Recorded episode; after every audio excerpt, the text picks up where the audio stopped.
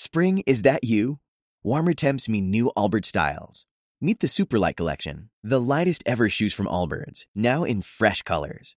These must have travel shoes have a lighter than air feel and barely their fit that made them the most packable shoes ever. That means more comfort and less baggage. Try the Superlight Tree Runner with a cushy foam midsole and breathable eucalyptus fiber upper. Plus, they're comfy right out of the box. So, what can you do in a Superlight shoe? What can't you do is the better question. And because they're super packable, the real question is where are you taking them? Experience how Allbirds redefines comfort. Visit allbirds.com and use code SUPER24 for a free pair of socks with a purchase of $48 or more. That's A L L B I R D S.com code SUPER24. Sector Tech, tecnología, ciencia, internet, videojuegos y cultura general. Las grandes compañías como Sony, Tesla, tienen la capacidad de fabricar robots muy muy fácilmente y a una muy gran escala. Estas compañías tienen la infraestructura, tienen toda la logística para hacerlo, pero la pregunta es, ¿y para qué? En otro tema, TikTok ya es la plataforma de videos más popular entre los niños, incluso más que Netflix. ¿Eso será bueno o será malo? Y el podcast Sector Tech llega a su final de temporada y les daré mi opinión al respecto de lo que ha sido toda esta experiencia. Bienvenidos a este último episodio de Sector Tech, este podcast en el que hablamos de tecnología, ciencia, internet, videojuegos y cultura digital. Llegamos al último episodio, el número 13 de este año 2022. Muchas gracias por darle play desde tu plataforma favorita. Recuerda que ahora también en YouTube puedes escucharnos desde el canal de Pirate Rock Radio. Sin más preámbulo, comenzamos.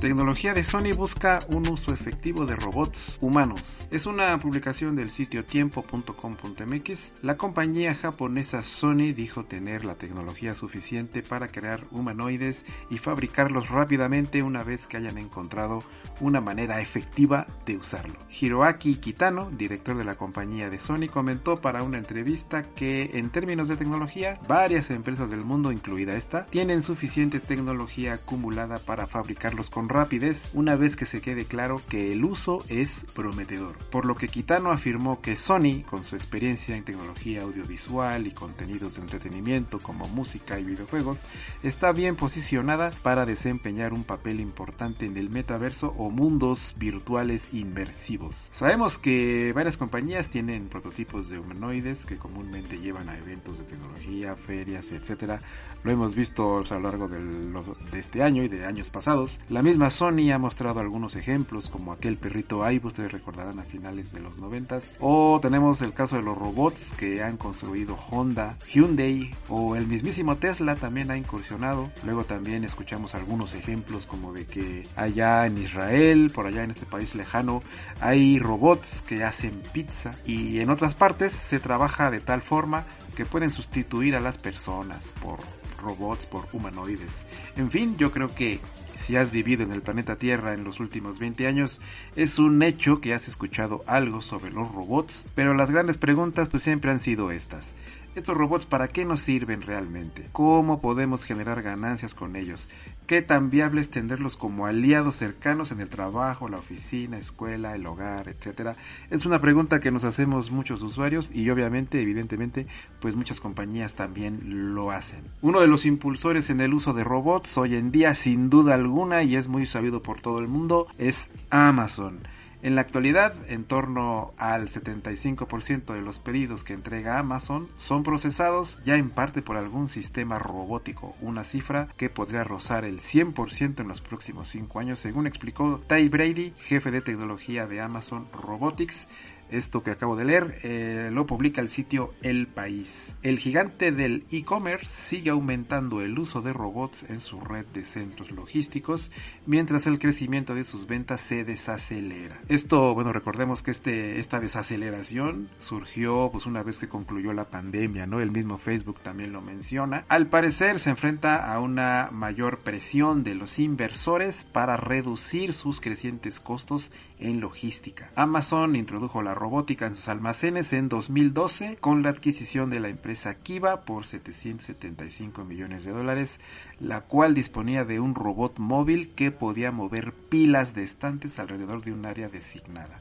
Ahora, la compañía que en 2021 despachó aproximadamente 5 mil millones de paquetes, unos 13 millones al día más o menos, tiene 520 mil robots móviles en uso de sus centros logísticos, más que el doble que en 2019. Yo considero aquí que los robots son una herramienta bastante potente y muy costosa, eso sí, para desempeñar las tareas, así como puede a la larga generar beneficios económicos, pues también es un hecho que de entrada hay que invertirle y hay que invertirle pues bastante, bastante bien, porque no sale nada barato. Lejos de que puedan entrar en cualquier ámbito económico, necesitan bastante de las personas que adecúen a los robots a las posiciones que se requieran. Amazon es el ejemplo perfecto, pero si cambiamos un poquito de perspectiva y nos vamos un poco a lo que es el entretenimiento o simplemente a la vida de usuario común que podemos tener tú o yo, habría que analizar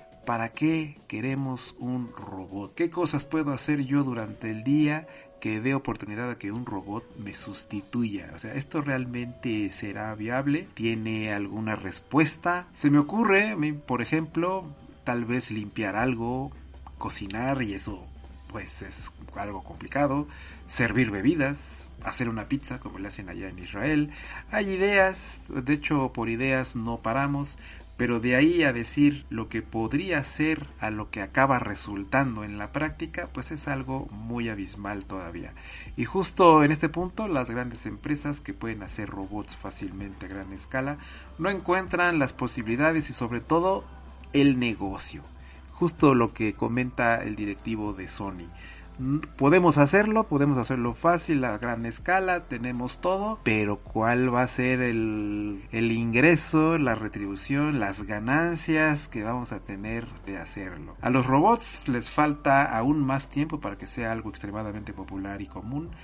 Eh, yo creo que el software ha tenido muchísimos más avances, la inteligencia artificial, que yo creo que el hardware y siento que llevamos algunos años estancados en esto. ¿Tú crees que los robots tengan algún futuro en los próximos años? Escríbenos en Instagram en arroba sector.tech.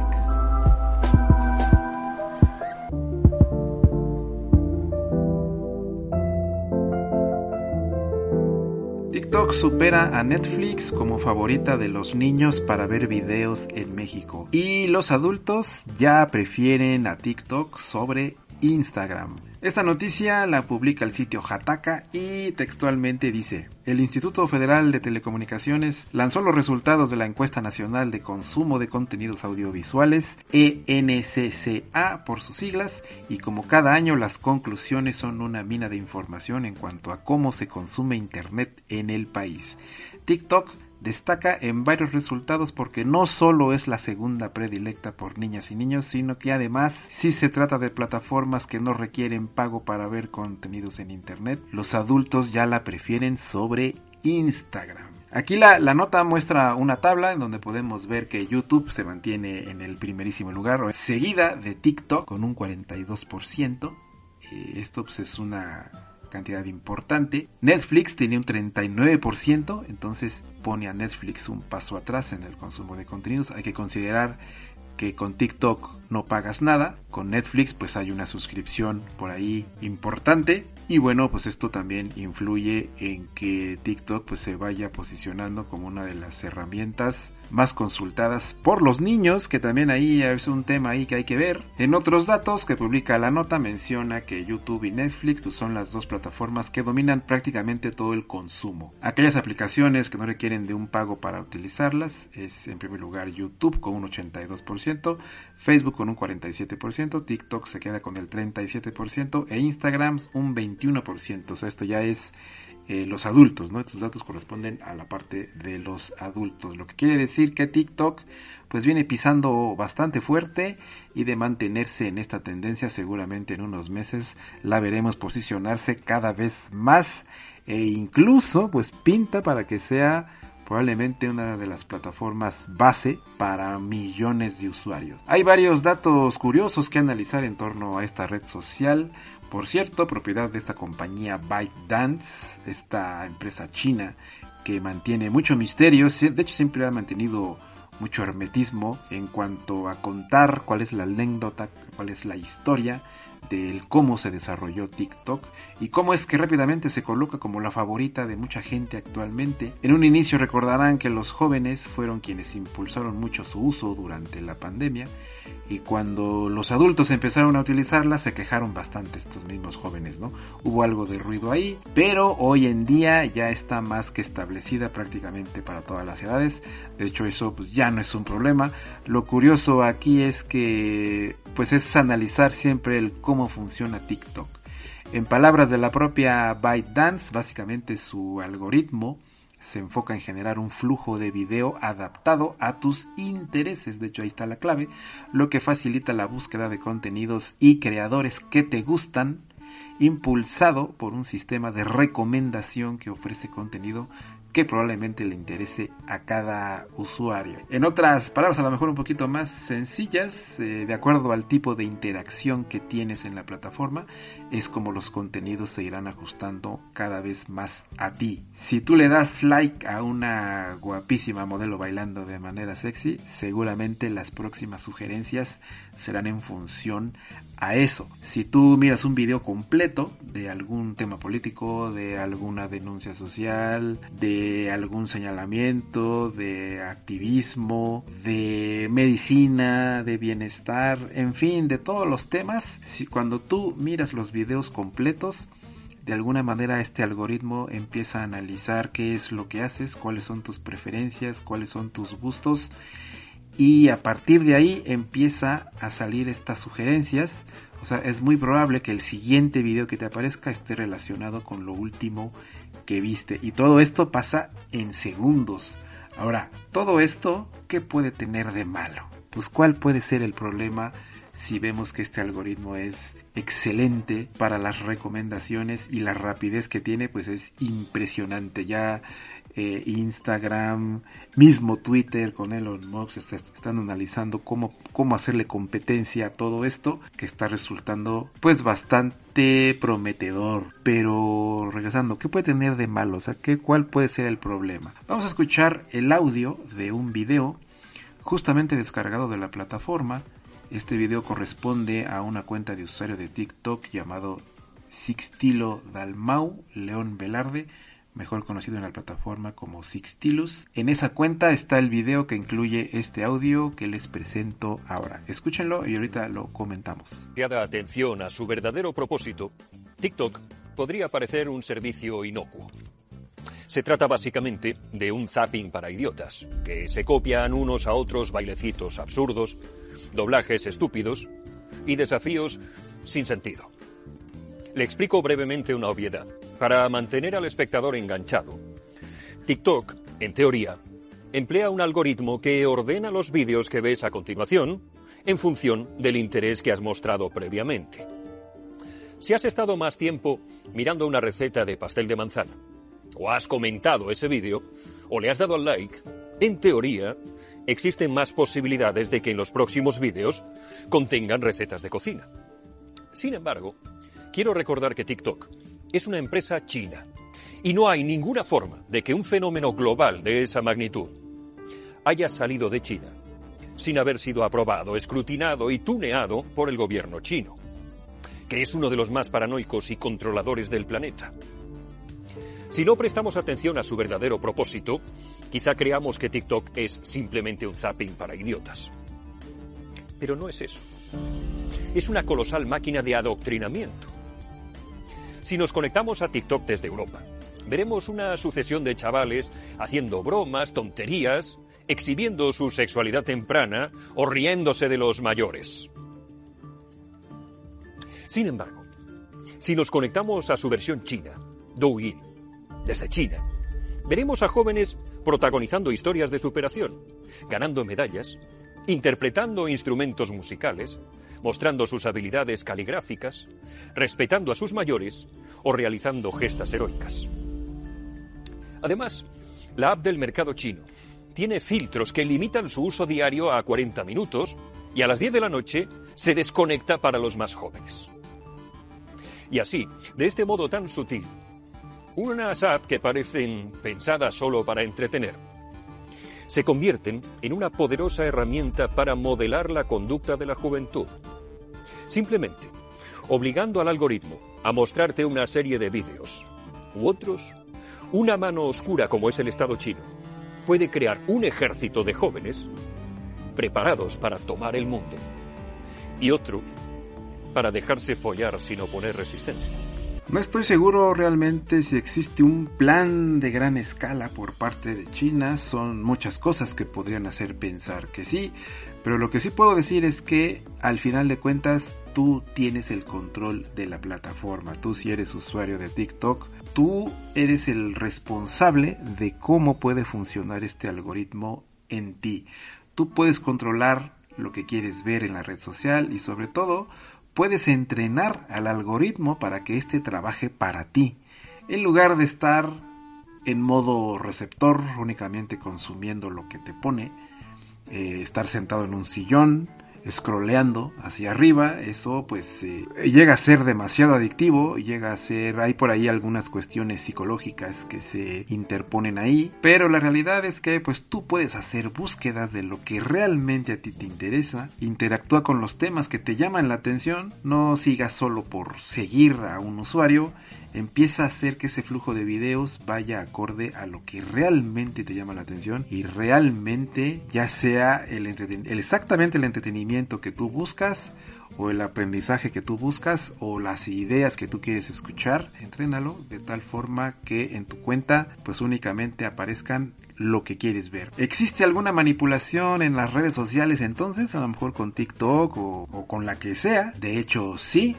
definitivamente sí puede haber una manipulación ahí. ¿Y esto por qué se da? Bueno, pues porque muchos de nosotros no nos metemos en serio a los parámetros de configuración para poder adaptar adecuadamente en cualquier red ya sea Facebook, Instagram, Twitter, YouTube normalmente, casi la mayoría del tiempo nos encontramos en modo usuario, en modo consumidor, en modo de estar viendo una publicación tras otra sin que yo pueda hacer algo al respecto. Aprovechando esa situación, sí puede existir una manipulación dentro de las redes sociales en muchos temas. Pero ¿qué creen? Ese tema lo vamos a dejar para la próxima temporada de Sector Tech. Así es que espérala el próximo año, 2023, solo aquí en Pirate Rock Radio.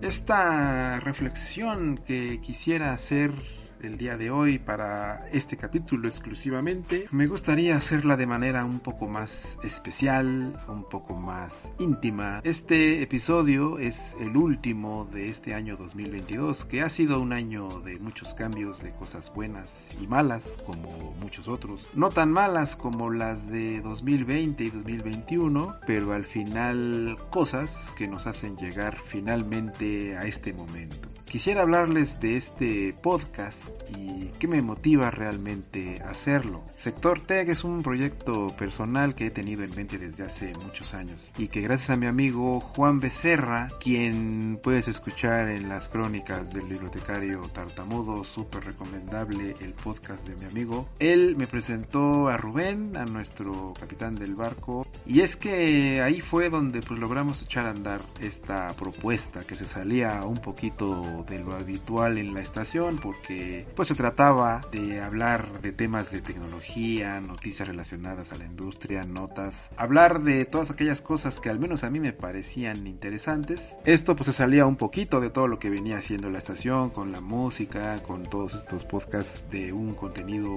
y una calidad increíble. A mí me, me encantó cuando me lo platicó Juan de lo que hacían en Pirate Rock Radio. Me gustó muchísimo y bueno, yo sentí que a lo mejor eh, aportar algo desde mi perspectiva, pues pudiera a lo mejor enriquecer un poquito más el tipo de contenido que se ofrece pues a todo el público que pues era bastante amplio y la verdad con personas pues muy selectas, ¿no? Muy muy muy agradables que nos apoyan todo el tiempo, como tú que me estás escuchando en este momento. Creo que parte de la motivación de hacer este podcast es principalmente la expresión. Encontrar un canal de interacción para hablar de temas que generalmente no hablo con no hablo con todo el mundo todo el tiempo, ¿no? O al menos no tanto como me gustaría. Algunos de ustedes saben que me dedico principalmente a la docencia. Soy profesor de una universidad pública en el Estado de México y desde ahí promuevo las tecnologías de información desde una perspectiva pues obviamente académica. Eh, la investigación, los datos, los cambios sociales en la industria, que cuando logras tú comprender todo esto en un contexto general, puedes dar mejores soluciones como profesionista, ¿no? Ya sea que seas un especialista en comunicaciones, en desarrollo de software, en impulsar proyectos, en emprender proyectos. Yo generalmente imparto clases de redes de computadoras, soy instructor de la academia de Cisco Academy y tengo un canal en YouTube, previamente a Sector Tech yo tengo un canal de, de YouTube de un proyecto que se llama Neo Aula. En este canal subo algunos videos sobre temas de tecnología y también enfocado un poquito más a videotutoriales, al aprendizaje de algunas herramientas, algunas aplicaciones. Por cierto, en el 2023 pues tengo el plan de lanzar una nueva tanda de videos por ahí para que ojalá también pudieran seguirme ahí. Busquen Neo Aula en YouTube y ya está, ahí también podemos interactuar. Al final, entonces, eh, ¿para quién va enfocado este contenido? Principalmente para aquellos entusiastas de las tecnologías de información desde un punto de vista, como les digo, didáctico principalmente, mi profesión, mi comunidad de estudiantes, eh, mis compañeros maestros. Creo que el material básicamente está pensado en ellos, para los que apenas se están adentrando parte de lo que yo quisiera mostrarles es pues todo lo que hay en cuanto a tecnología, lo que es el pasado, el presente, el futuro y que comprendiendo todos estos aspectos pues ellos puedan tener un mejor desempeño laboral. De repente conocemos muchas personas expertas en temas de tecnologías de información, son excelentes programadores, excelentes diseñadores, son autodidactas 100%, se la pasan horas en la computadora, horas investigando, dedicando a ese desarrollo de habilidades que finalmente la universidad honestamente no lo, no lo ofrece. El enfoque ahora de las universidades pues es totalmente diferente. Es más bien despertar en ti pues todos estos pensamientos, todos estos ideales, todas estas prácticas que te hagan a ti aprender lo más posible. La tecnología, al tener varias aristas, pues da pie a que se aborden muchos temas. Siempre hay algo que comentar, por ejemplo, si aparece algún dispositivo que hace alguna función específica, surge alguna aplicación que hace algo, de repente se construyen nuevas tendencias,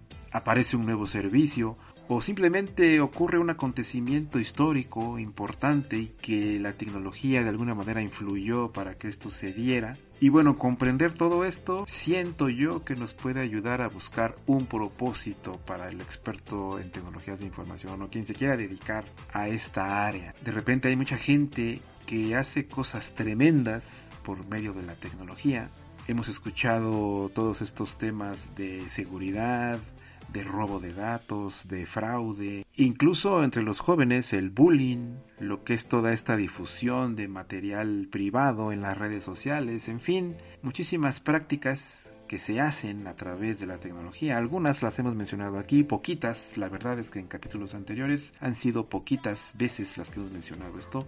La idea es seguir comentando cuáles son, porque el objetivo básicamente es que hagamos un uso adecuado, que hagamos de la tecnología un aliado que nos ayude a ser mejor como sociedad y no algo que sea más bien un medio para destruirnos, para perjudicarnos, para dañarnos, para difamarnos. Yo creo que ese tipo de valores únicamente se logran desarrollar si comprendemos todo el contexto de la tecnología.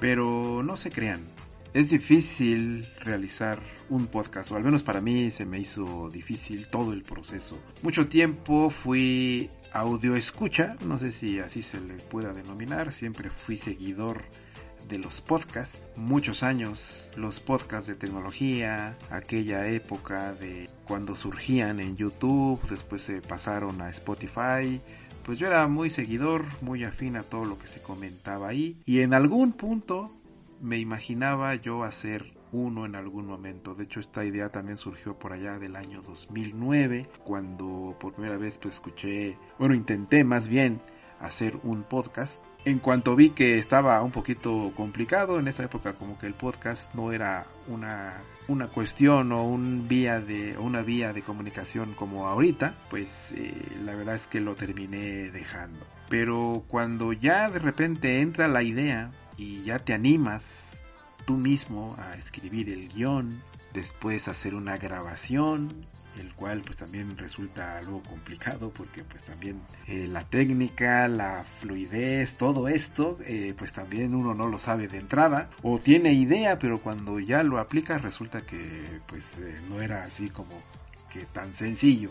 Pero pues como todo, la práctica pues lo va haciendo un poquito más fácil. Recuerdo el primer episodio, bueno, cuando ya empezamos a construir la idea de Sector Tech, el primer episodio lo planeé junto con mi amigo Atos. Él es un profesional que yo respeto mucho, es un expertísimo en lo que son los sistemas Apple. Habíamos tenido una charla previa y bueno, eh, estuvimos de acuerdo en hacer una plática sobre lo que venía de Apple, algún, era un evento por ahí en el 2021 de algo que iba a ser Apple, un evento que presentó los nuevos procesadores, las nuevas máquinas y bueno, yo lo invité para comentar sobre esto y bueno, ya así hicimos la grabación vía Zoom y el capítulo quedó larguísimo, o sea, fue una cosa impresionante, o sea, casi hora y media platicando con sin nada de edición. Y bueno a mí se me hizo muy fácil mandárselo así a Rubén.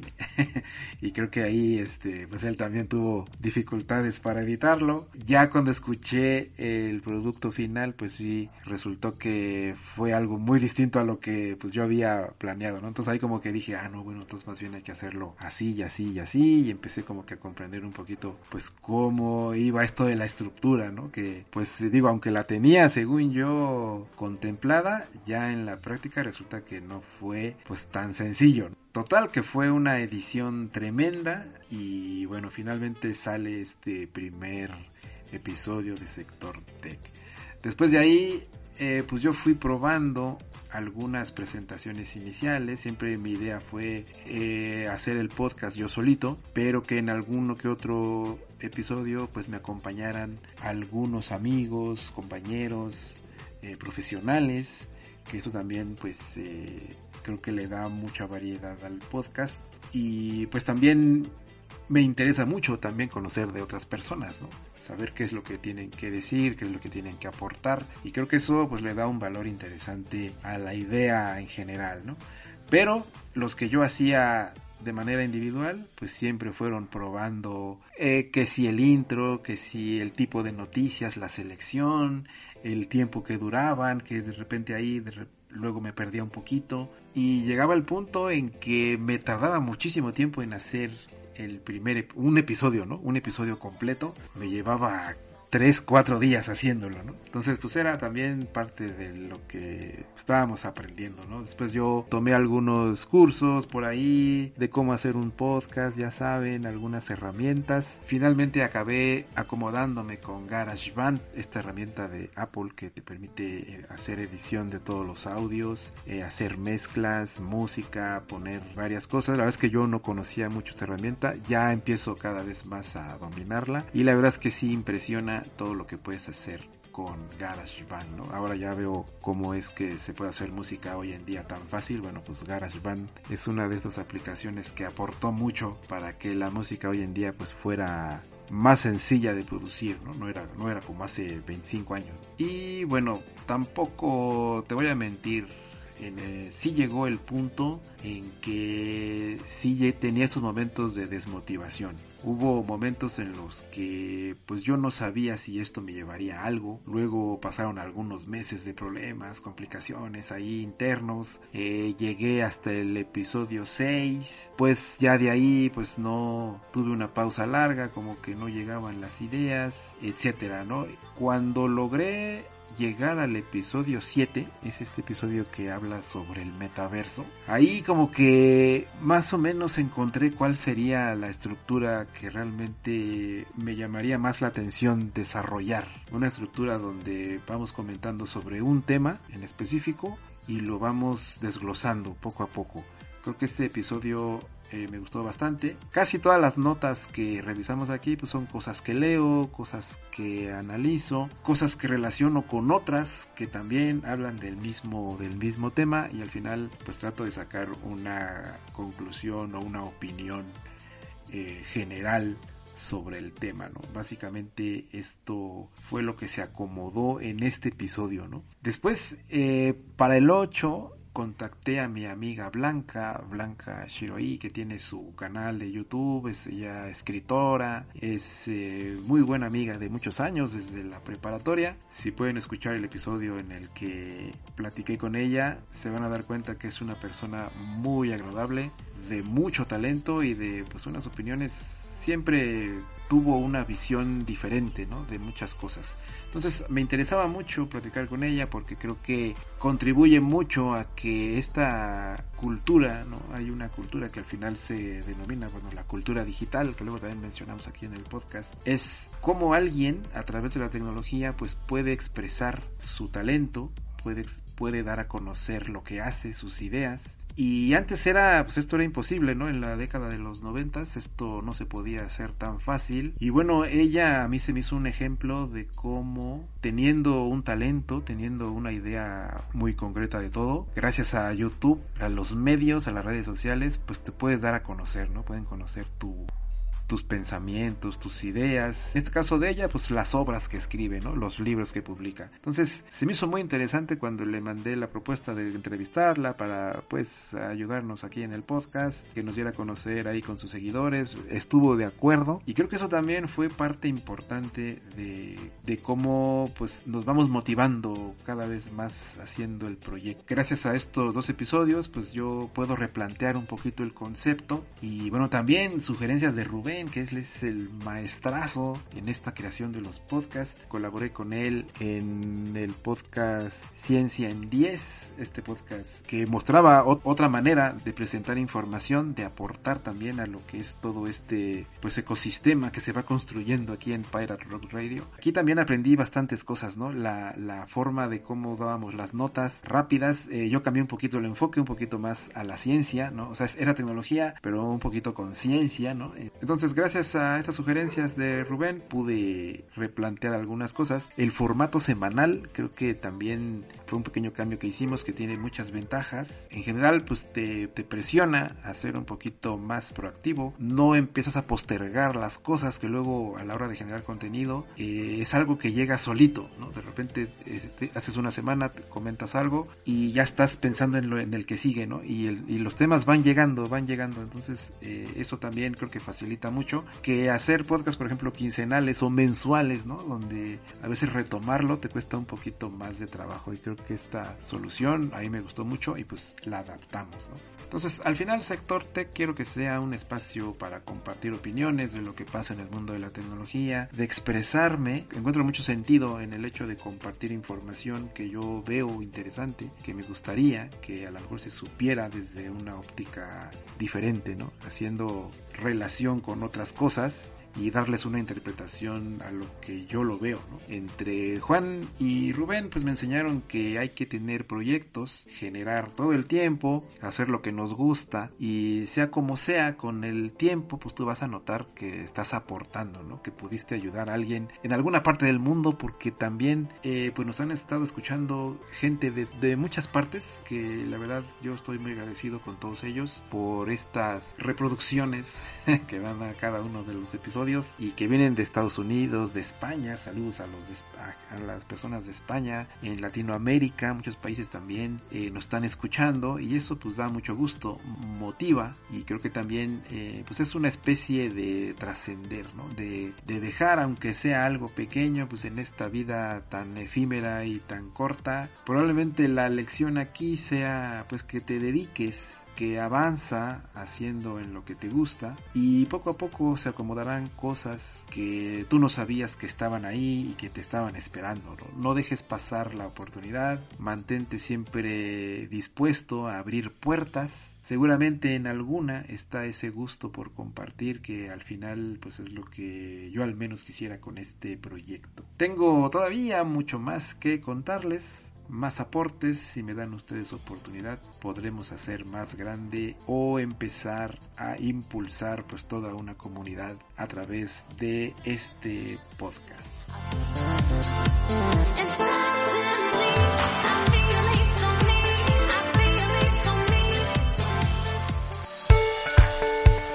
No me canso de dar las gracias a todos por hacer este proyecto realidad. Gracias a Rubén, el capitán del barco, por todo el apoyo y darle la confianza a este proyecto. A Greta por las voces en las presentaciones de cada episodio. Igual también y de manera muy especial a Diego, a Monse, a Roy, que luego también pues con los diseños de las portadas, y algunos videitos. Es todo un equipo que se va formando que pues da mucho gusto compartir con, con ellos, ¿no? Con toda la tripulación del Pilot Rock Radio. Es impresionante todo lo que hemos estado haciendo juntos. Yo espero poder oírnos en 2023 con nuevas cosas planteadas, más noticias, más recomendaciones, más reflexiones que nos hacen ver la tecnología, la ciencia, el internet, los videojuegos y la cultura digital como algo que nos transforma cada vez más. Pues muchísimas gracias por todo. Soy Gus Galeana y hasta la próxima.